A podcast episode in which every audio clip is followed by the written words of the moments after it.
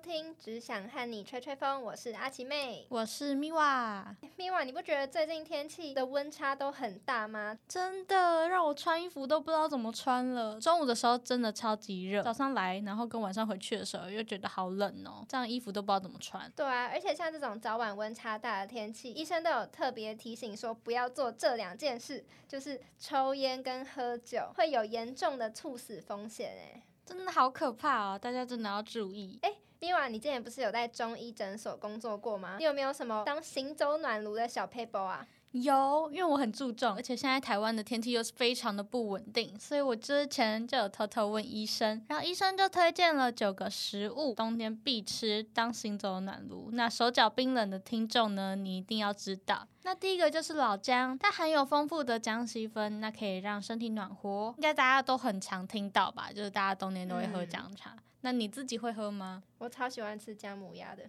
这样算吗？姜母鸭好像不算。那你会喝姜茶吗？姜茶吗？嗯，太养生了。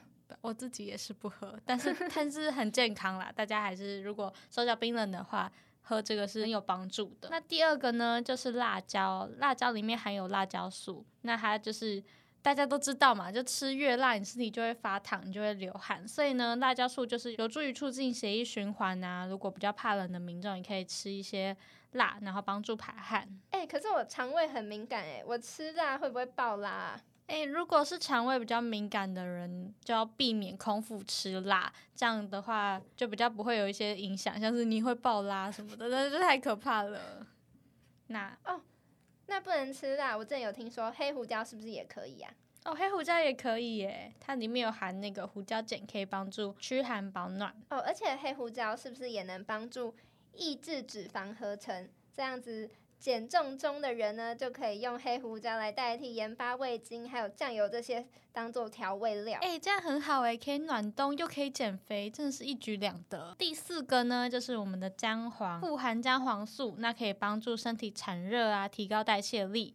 那姜黄也有丰富的铁质，可以帮助血液循环。那我们的第五个就是大蒜。大蒜有助于血液循环，增加代谢。阿奇妹，你是不是很喜欢吃大蒜啊？我超喜欢吃大蒜的，我吃香肠一定要配一颗生的大蒜。干嘛？我讲真的啊。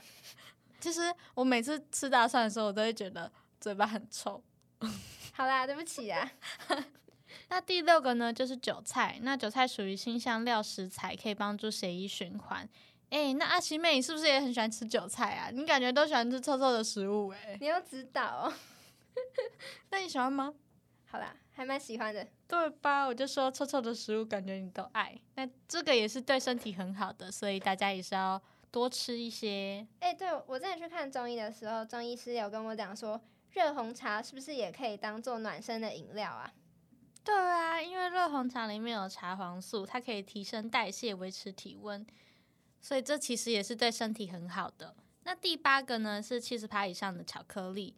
哎、欸，我超喜欢吃巧克力的。虽然巧克力属于甜食，可是如果是七十趴以上的黑巧克力，它含糖分的话会添加比较少，所以对身体其实也是很好的。巧克力里面富含可可多酚、类黄酮还有可可碱，那这些都是可以保持身体循环力、增加大脑血液流量与协调情绪效果的元素。那看来巧克力其实对身体也是很好的啦。今天就可以开始多吃了。合理的多吃，没错。那再来第九个话是肉桂，那肉桂还有肉桂卷，它可以帮助身体产热，提高体温。真的吗？我超爱吃肉桂卷的。哎、欸，我也很喜欢吃肉桂卷，肉桂卷真的超级香的。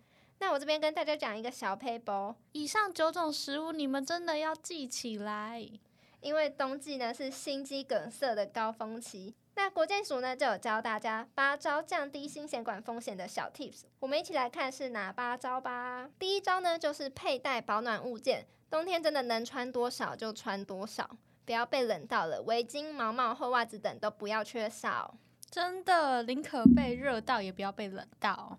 再来就是避免清晨运动，心肌梗塞的症状容易好发于清晨时段。不过咪哇，你早上也不会起来运动，应该不会有这个问题吧？